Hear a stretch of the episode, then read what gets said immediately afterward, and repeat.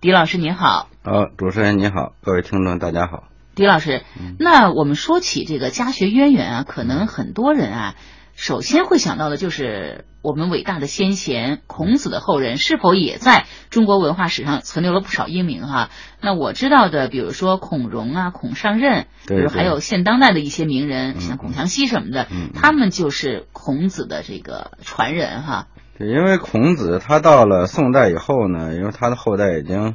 被封为衍圣公了嘛？所以，他实际上有一种政治优势在支撑他的文化优势。嗯，在最早，孔子他实际上是以一个教育家而成名于世的。像他的孙子的孔吉，也就是子思，是非常有名的学者。嗯，到后来他的这个后代呢，像孔融，也是一个到了汉代嘛，也是非常有名的学者。应该说呢，中国文化史上有一道非常奇特而亮丽的风景。这就是文化世家。嗯，文化和学术呢，咱们知道是人类精神财富的重要组成部分。对，它需要长期积累、薪火相传，才能延续和发展。中国古代社会，咱们知道非常重视文化本位。嗯，而且呢，它的血缘、地域等等这些因素啊，在这个世家的发展当中呢，起过非常重要的作用。嗯，久而久之呢，就形成了一种传统，我们把它叫做家学。也就是在同一个家族之内，或者呢是父子相继，或者是叔侄相继，或者是这个祖孙相继。因为过去的家族啊，它都是聚族而居的，不像现在，它过去有一定的规模。有的时候这种传承就不一定是父子的直系的，有时候他没有儿子，过继一个，或者给他叔叔、大爷等等，甚至这个有的像这个父亲早逝，他直接的继承他爷爷的学问，这种情况也是有的。嗯，但是呢。他最终啊，将一个家族逐渐形成的学术优势呢发扬并光大，使得后人能够在比较高的学术起点上继续发展，因而达到其他家族子弟所不能达到的水平和高度。这样呢，从国家的这个角度来看呢，就使得学术在稳定当中发展。文化在传承中提高，学术世家呢也就此起彼伏，层出不穷了。嗯，那么呃，在中国文化史上比较著名的文化史家都有哪些呢？您跟我们大概的稍微的捋一下哈。你比如说像这个汉代，咱们知道《史记》的作者司马迁是吧？实际上他的父亲司马谈本身就是太史令，嗯，所以到他呢也是。而且这个司马谈非常有文化自信，嗯，他攥着他儿子的手说：“说我死后尔必为太史。”也就是说，他知道这个，由于他的这种学术造诣和他对他儿子这种培养教育，任何其他的人是不能取代他们家族的。这种文化自信，现在的家族一般的就已经没有了。嗯，像这个汉代的，像刘向、刘歆父子，还有像这个修《汉书》的班固。咱们知道，这个他的父亲是班彪，他妹妹是班昭，嗯，所以像这是也是一个家族内啊，像这个史家非常有名的一个特例了。还有三国时期的蔡邕、蔡琰，也就是蔡文姬，嗯父女两人。像曹操呢，咱们知道也是三曹嘛，曹操和他的儿子曹丕、曹植。像这个再往后呢，咱们知道。到了唐朝呢，就更多了。像这个，咱们知道非常有名的杜甫，实际上他的爷爷杜审言也是非常有名的诗人。嗯，像这个杜佑和这个杜牧也是祖孙，也是非常有名的诗人。像宋代，刚才这个时代女士也提到了，像三苏是吧？就是苏轼，他的父亲苏洵，他的弟弟苏辙。嗯，还有像这个著名的女词人。李清照，他的父亲是李格非，也是非常有名的学者。嗯嗯，这种情况可以说举不胜举。俗话说，龙生龙，凤生凤。一个人的成才究竟是基因决定，还是环境使然？中国古代社会，咱们知道非常重视文化本位，而且呢，他的血缘、地域等等这些因素啊，在这个世家的发展当中呢，起过非常重要的作用。久而久之呢，就形成了一种传统。我们把它叫做家学。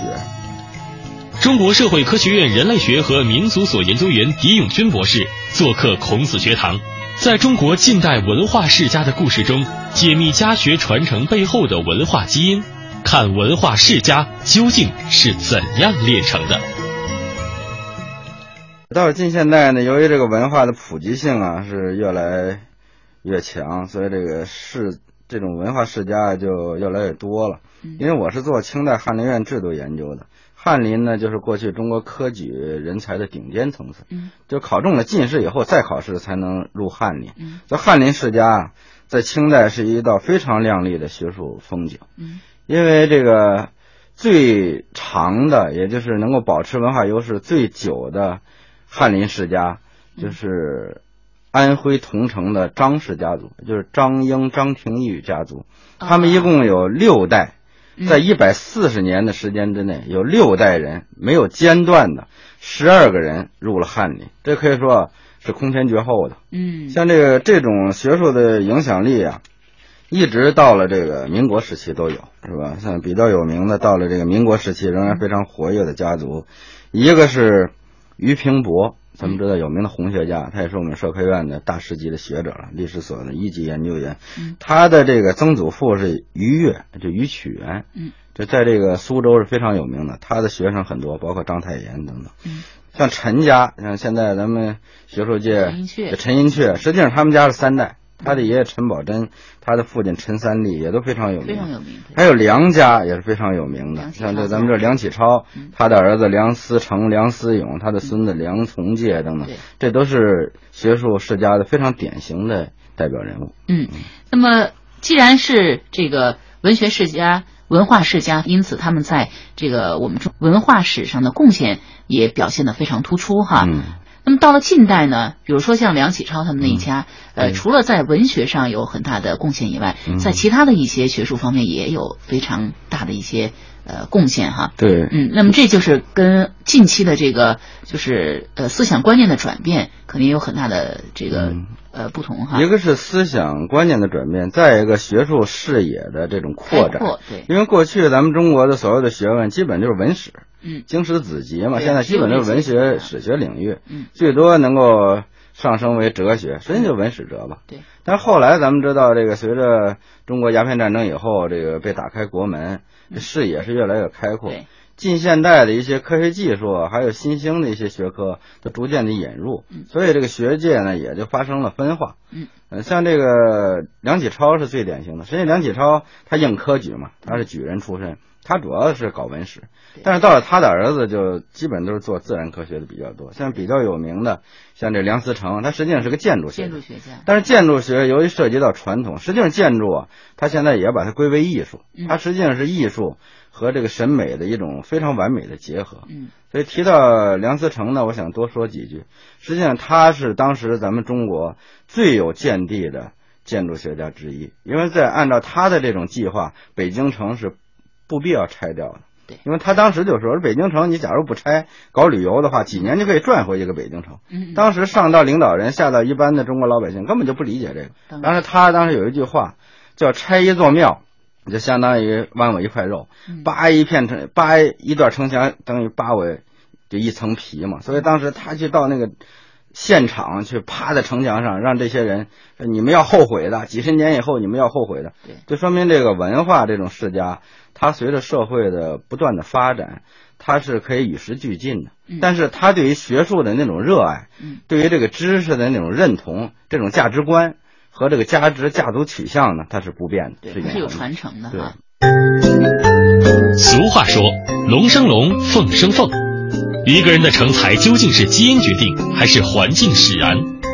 中国古代社会，咱们知道非常重视文化本位，而且呢，它的血缘、地域等等这些因素啊，在这个世家的发展当中呢，起过非常重要的作用。久而久之呢，就形成了一种传统，我们把它叫做家学。中国社会科学院人类学和民族所研究员狄永军博士做客孔子学堂，在中国近代文化世家的故事中，解密家学传承背后的文化基因，看文化世家究竟是怎样炼成的。那么，呃，文化的继承和传承，它不像这个其他物质有形的财产那样，只要拥有这个合法的继承关系就可以生效的哈。嗯嗯。那么，即使这个家庭教育对一个人的呃成长成才有着很重要的影响，嗯也并不能够保证家族子弟一定都能够将这个祖辈的才学发扬。对比如说有才智的问题，对对他是否是这块料也是哈。嗯对但为什么文化世家能够在中国有这么强的生命力呢？嗯，是这样。我也是专门写过文章，也结合研究这个翰林世家，也考察过一些翰林家族。我觉得这个学术世家呢，它要分成以下这么几个因素来考虑。嗯，第一是这种遗传，就遗传基因这一点呢，也是不能回避的。嗯，因为这个智商啊，包括对某些这个学术的那种认同和敏感，这个是带有一一定的遗传性的。对，如果这个从小的耳耳濡目染，对，啊这是第一。这首先是这个人生下来要不笨，嗯，是吧？这是一般的这个凤龙生龙，凤生凤嘛，所以这个家族遗传是很重要的。嗯，在生下来以后的那个成长环境也非常重要。对，这个成长环境就包括早期教育嗯，因为这个过去咱们知道很注重培养子女，现在咱们的华人不只是在国内，到了国外也是非常注重这个家族传承。嗯，这个因素呢，可以说是咱们中国历史上的惯性形成的。咱们知道，中国古代呢，它与欧洲各个古老的王国拥有稳定的贵族世系的情况不同。嗯，在中国传统社会啊，伴随着周期性政治危机的爆发，往往导致王朝更替、玉石俱焚。千古一系的贵族啊，真是如凤毛麟角。嗯，只有被历代统治者尊为万世师表的孔子家族，可以说啊，才能算得上是跨越朝代而经久不衰是从在这个政治这个保护之下的，对，因为嗯历朝历代这个皇上换了，但是孔子他们家这个地位不换，为什么？因为他是文化世家嗯。而另一方面呢，咱们中国历史上呢又没有成熟的保护私有财产的制度。嗯今朝得势是刮地三尺，明朝被逮物尽冲关。咱们知道这几代家肯定要败，说君子之泽五世而斩嘛。这一般的到不了几代，这可以说这个富家就变成穷家了。嗯所以咱们的祖先很早就认识到，要想让这个一个家族啊经久不衰、跨越朝代，这样的话呢，必须要让子孙读书。读书呢，还是要应科举，因为咱们知道过去有句话呢，叫“书中自有千钟粟”。这个粟啊，实际上就是俸禄，按现在话说就是官位工资等等这些。而且书中自有黄金屋，黄金屋是什么呀？那就是钱嗯。所以说，你只要有文化，你就不难挣到钱。对，你就不难生活哈。俗话说“龙生龙，凤生凤”，一个人的成才究竟是基因决定，还是环境使然？中国古代社会，咱们知道非常重视文化本位，而且呢，它的血缘、地域等等这些因素啊，在这个世家的发展当中呢，起过非常重要的作用。久而久之呢，就形成了一种传统，我们把它叫做家学。中国社会科学院人类学和民族所研究员狄永军博士做客孔子学堂，在中国近代文化世家的故事中，解密家学传承背后的文化基因，看文化世家究竟是怎样炼成的。我一直在思考一个问题嗯，咱们现在谈学术世家，这个比例啊，在中国过去的这个家庭里边是非常小的。嗯就是中国过去的科举世家，我把它定位为连续两代要取得举人以上功名才叫科举世家，嗯连续两代取得这个翰林这个功名才叫翰林世家。嗯就不说是翰林世家、进士世家，实际上这个举人世家在整个人口比例里边占的也是非常小的。因为中国过去是一个文盲率非常高的国家对，百分之九十的人都是不认字儿的。这个我想跟咱们的文字有一定的关系，嗯。它不像这个拼音文字哈。也不只是这个，是这是因为中国过去啊这个生产力低下，嗯，据说得二十个人劳动才能养活得了一个秀才，啊，一个读书一个读书人。也就是说，你要是想让这个一个家族拿出一个人来什么都不干，嗯然后来读书的话，那得二十个人做工啊，然后嗯种地才供他吃喝才行。所以像这个一般的家族，你是养不起读书人的。嗯所以这个就造成这个大多数人没有机会上学，嗯所以最多就粗通文字或者不认字，就这样活着。所以像这样的家族，要想出现一个功名获得者是非常困难的对，而且要到了高功名，往往得三代以上，他逐渐的积累。因为这种积累，刚才谈到，除了这个刚才遗传之外，主要的是早期的那种成长环境。嗯一个是就是家长要教孩子，再一个呢要送他去读书。这种私塾一般也是家族性的，过去基本上一个村啊或者一个家族，然后共同聘一个老师来教。再一个呢，还有一个因素，现在好多人都已经觉得没有什么重要性，实际上那时候也很重要。就中国书非常少，嗯，就能够有藏书的家庭啊是很少的，而且中国这个藏书这个藏字啊，它用的非常好。嗯。这个藏它不只是珍藏，它可以说就是密不示人的意思。一般的藏书是不借给别人看的，嗯。所以你像一般的，你家里要没有书，你想看到书的话，那是很难的。所以这个家族一般都有藏书，藏书也只是让他尽知的这些这个子子弟来看。嗯你看了这个书，你就能够学会；你看不到这个书，你就不可能知道这文化是怎么回事所以这个因素也很重要。像过去呢，读书人对书的那种珍视啊，现在想起来都是非常可笑的。嗯像这个有个叫叶德辉的一个藏书家，是这个湖南人，他有一句挂在嘴边的话，叫“老婆不借，书不借”。他把书当成跟老婆是同等的，那谁都碰一下都是不允许的啊。不像现在，现在是书多的嗯，不知道你该看哪种。你再有一个扩展一点的因素，就是这种学术家族啊，它的这个存在会影响一个地域的价值观念。嗯所以一个地域往往为什么过去，比如江浙一带嗯，他为什么出这个学术世家，同时也是科举大省。嗯咱们知道江江苏是清代就是状元最多的省份，一共一百一十二科嘛，他出了哦四十九科的状元，然后浙江是二十个状元，所以他们就占了多一半。为什么？就是那个地域啊，它也有一种文化的认同感。嗯他整个这个地方都认为这个孩子最有出息的，而且最容易成功的就是读书。嗯，像其他的比较边缘的省份呢，就相对就要差一些，因为它或者是人口嗯密度不够，嗯或者呢文化含量也不够，书也少，是吧？嗯所以他就走了其他的道路。对对对嗯，这是很复杂的一个问题。俗话说“龙生龙，凤生凤”，一个人的成才究竟是基因决定，还是环境使然？中国古代社会，咱们知道非常重视文化本位，而且呢，它的血缘、地域等等这些因素啊，在这个世家的发展当中呢，起过非常重要的作用。久而久之呢，就形成了一种传统，我们把它叫做家学。中国社会科学院人类学和民族所研究员狄永军博士做客孔子学堂，在中国近代文化世家的故事中，解密家学传承背后的文化基因，看文化世家究竟是怎样炼成的。其实你看这个家学呀、嗯把自己的这个家学传给了后代。嗯其实我觉得，呃，在这个过程当中，更多的还是一种精神、灵魂的东西传给的可能更直接、更多一些。比如说刚才说到的张英。和呃张廷玉父子，因为张英他本身就是一个非常的廉洁奉公的那么一个，对，他很谨慎，呃因为在皇帝身边嘛，做事非常谨慎，非常可靠。我我记得还有一个故事说到，就是他家的一个仆人要修砌墙，对。邻居家呢呃占用了邻居家的一块呃一块地方，就是六尺，现在叫六尺巷嘛，这个就在这个同城是有的。是。他这个亲戚本来要欺负他，嗯是吧？结果这个占他三尺嘛，最后这个家族觉得这个有大官儿，因为这个张英也是大学士一级的，像他现在总理一级的，受他的这个气嘛，就去告状。最后呢，这个张英呢就写了一首诗嘛，嗯。叫这个两家相争只为强，让他三尺又何妨？对，万里长城今犹在，不见当年秦始皇。我就是说皇对，墙这种东西。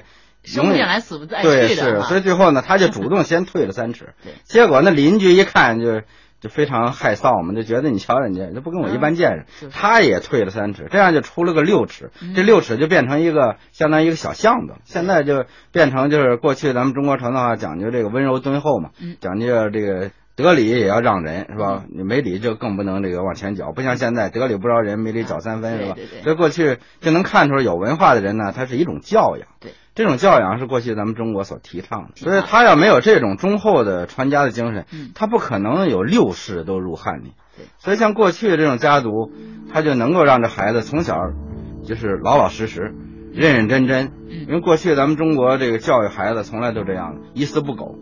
像这种，说是死记硬背，实际上这个暗含着一种科学的成分。所以当过去的科举人才转向这个自然科学的学习的时候，他的那种优势也是外国人是瞠目结舌。中国可以说，他把这些东西都背过来，就所有的公式我都背过来了，那还能有能挡得住我吗？所以外国人都不觉得中国人他学东西怎么学的这么快呢？就是因为这种训练，这种训练实际上是给这个进一步学习提供了一个基础和平台。这华人为什么有这个优势？就是咱们祖先留给咱们这种学习方法，从头到尾先把它背过，尤其是小时候记忆力最好的时候触。类旁通。没有必要你会，不会也不要紧，对吧？到时候你背下来背下来，最后你都能理解。对，所以我想有这样的一个父辈，那子辈一定会差不了的。而事实也证明，家学的背后除了只是这个技能的传授之外呢，其实还有很多精神和灵魂的这些东西。没有这样的根本，我想就不会结出相应的这些好的果实来哈。这个就是一种家族价值取向。这种家族价值取向在现代社会也能够看得出来。你比如有的家族，比如像这个文化程度比较高的家族，他都希望孩子最早就上学，一定要把学上到头再工作。对，就这就是家族价值观。有的就觉得上学有什么用啊？就是我雇的那些人都是博士，是吧？他不让孩子上学，所以这孩子就发展不起来。因为这个素质啊，它是最后能够决定一个人成功的一个关键。